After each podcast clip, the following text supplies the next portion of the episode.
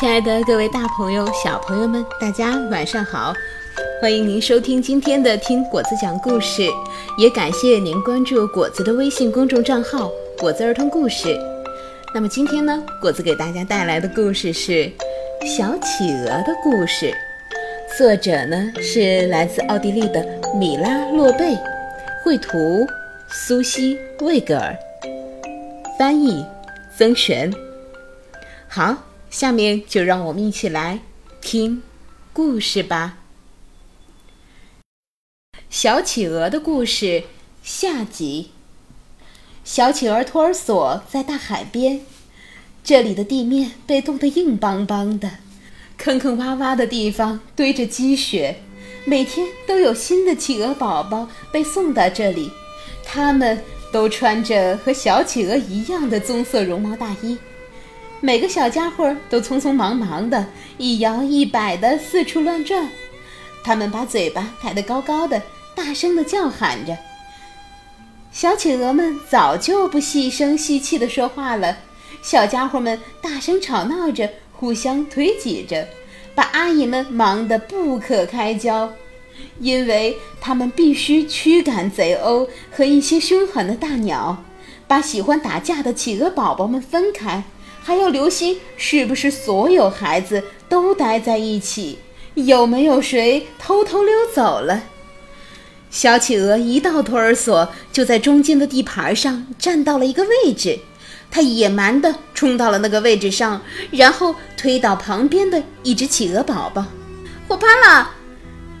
那只企鹅宝宝叫唤着，它的个子比小企鹅小一点。小企鹅马上意识到，它是个女孩子。霍帕了，这叫声让小企鹅觉得很亲切。你总是这么冒冒失失的吗？他问小企鹅。没错，是这样呀。如果有人踩了你的脚，你总是大叫霍帕了吗？小企鹅问。他觉得他的小嘴很可爱，他特别喜欢。于是又说：“那我就叫你霍帕了吧，好吗？”他并没有反对小企鹅这么叫他，于是两个小伙伴很快的成为了朋友。他们交头接耳的聊了一些重要的事情，比如各自有多长时间没有待在育儿袋里啦，自己第一次长出真正的企鹅绒毛，穿上棕色的绒毛大衣以后是怎么洗澡的。你你身上已经开始发痒了吗，霍帕了？没没还没呢，你呢？我也没有耶。这时，托儿所外面传来了一阵叫声：“你在哪儿呢，调皮的小家伙？”“我在这儿。”小企鹅高声回答，然后对霍帕拉说：“我妈妈来给我喂食了。”当他正准备跑开时，霍帕拉耷拉着脑袋哭了起来。他可怜巴巴地蜷缩在那里，小小的翅膀。也委屈的耷拉着，你怎么了？我只有妈妈了。霍帕拉说：“我爸爸再也不会来了。为什么呢？我也不知道，是妈妈说的。爸爸再也不会来了。昨天是妈妈喂的我，可今天妈妈也不来了。”小企鹅担心地问：“那你今天还没有吃早餐吗？没有谁给你带吃的吗？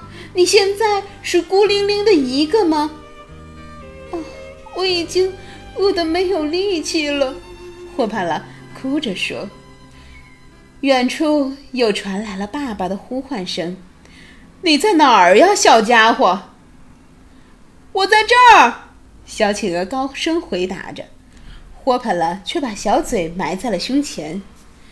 小企鹅温柔地拨了拨它的绒毛，说：“在这里等我，我很快就回来，然后我们一起想办法。”它穿过拥挤的企鹅群，让爸爸给自己喂食。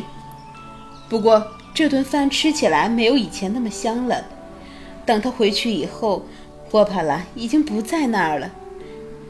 小企鹅到处的去找霍帕了，漫无目的的在小企鹅群中走着，不时地朝岩石裂缝里瞧瞧，几乎翻遍了每一块石头。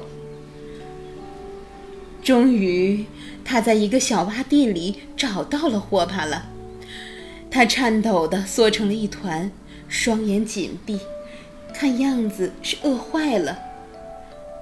霍帕了，你在这儿干什么呢？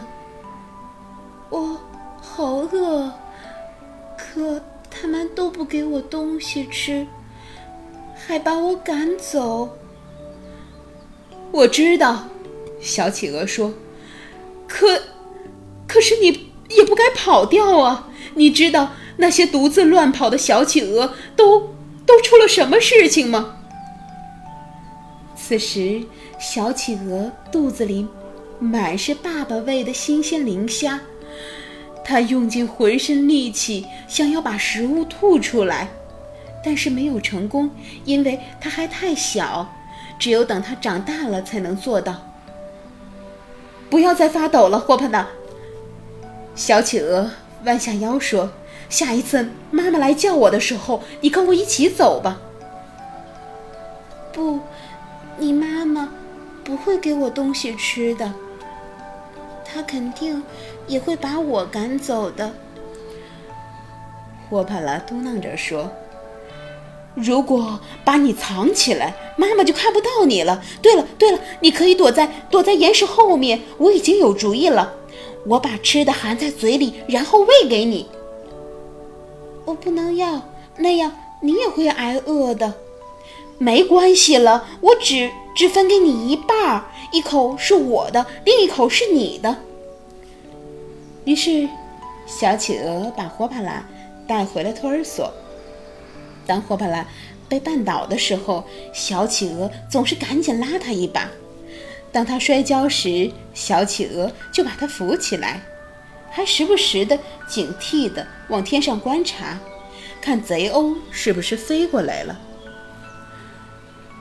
不久，企鹅妈妈又开始呼唤小企鹅了：“宝贝儿，你在哪儿啊？”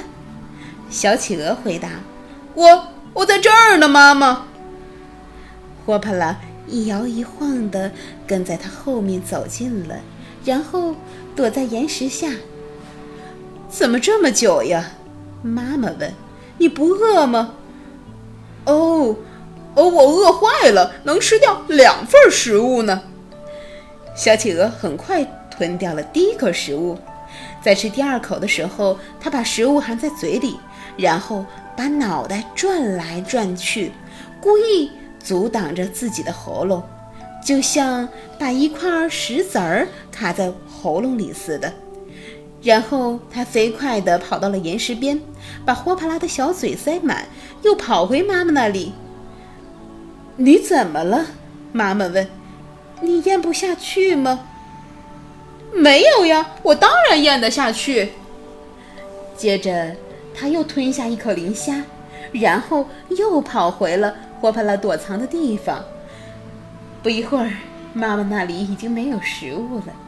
小企鹅故意发出尖锐刺耳的叫喊声，好像告诉妈妈它还没有吃饱呢。妈妈觉得小企鹅不再是个让它开心的乖宝宝了，而是变成了一个小讨厌鬼。妈妈走后，小企鹅把霍帕拉从岩石下面拉了出来。你，你吃饱了吗？霍帕拉战战兢兢地问。他希望听到的是肯定的回答。没吃饱，小企鹅说。你吃饱了吗？一点点了，不过我也不会再饿得摔跤了。谢谢你。不用客气了，以后别再说这样的话哦。我们是好朋友嘛。又到了吃饭的时间，小企鹅再次耍起了小聪明。只有这样，爸爸妈妈才不会注意到他们是在给两只小企鹅喂食。不过，让小企鹅们不安的时候终于来了。它们棕色的绒毛下面开始发痒，绒毛一把一把的往下掉，不久就露出了又黑又亮的新羽毛。在新羽毛的映衬下，小企鹅们看起来是那么漂亮，那么清爽和强壮。小企鹅们越来越闹腾了，没有谁愿意安静下来，他们都迫不及待地想去海边了。于是，小家伙们排着长长的队伍向海滩出发，一个接着一个。他们虽然声音沙哑，可是一路上热热闹闹的。有的小家伙感觉队伍走得太慢，就用肚子滑行，从那一摇一摆的小企鹅身边经过，然后再用翅膀支撑着身体站起来，继续前进。小企鹅是第一批到达陡峭海岸的队员，它和霍帕拉走散了，在他身后，成千上万的小企鹅都在拥挤着朝着大海边涌过来，企鹅们越来越多，越来越密集，叫声也越来越大。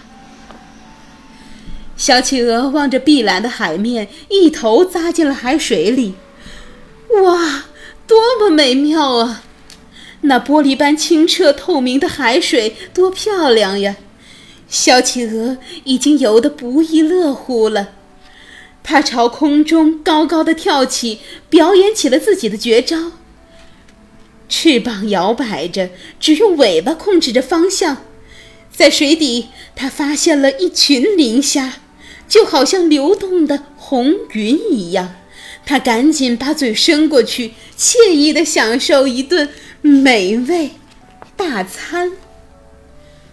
突然，另一只企鹅游过来了，它有着柔软的脖颈和漂亮的羽毛。活泼了，真的是你吗？小企鹅欢呼起来。你的嘴巴是那么的可爱，好讨人喜欢呢。小企鹅说。霍帕拉说：“你也一样哦。你觉得这些磷虾的味道怎么样？”小企鹅回答：“味道好极了。既然我们都有可爱的嘴巴，我们是不是应该一直待在一起才好呀？你觉得呢？”霍帕拉说：“听你的，我们应该在一起。”于是，小企鹅游到了霍帕拉身边，在一旁温柔地触碰着它。霍帕拉也温柔地碰了碰小企鹅。他们在大海里追逐着，形影不离，成了南极最恩爱的夫妻。好了，我亲爱的小伙伴们，那么这个小企鹅的故事。我们就都讲完了，相信你也和果子一样，感觉到这个故事里边满满的爱。好，时间不早了，大家晚安，好梦。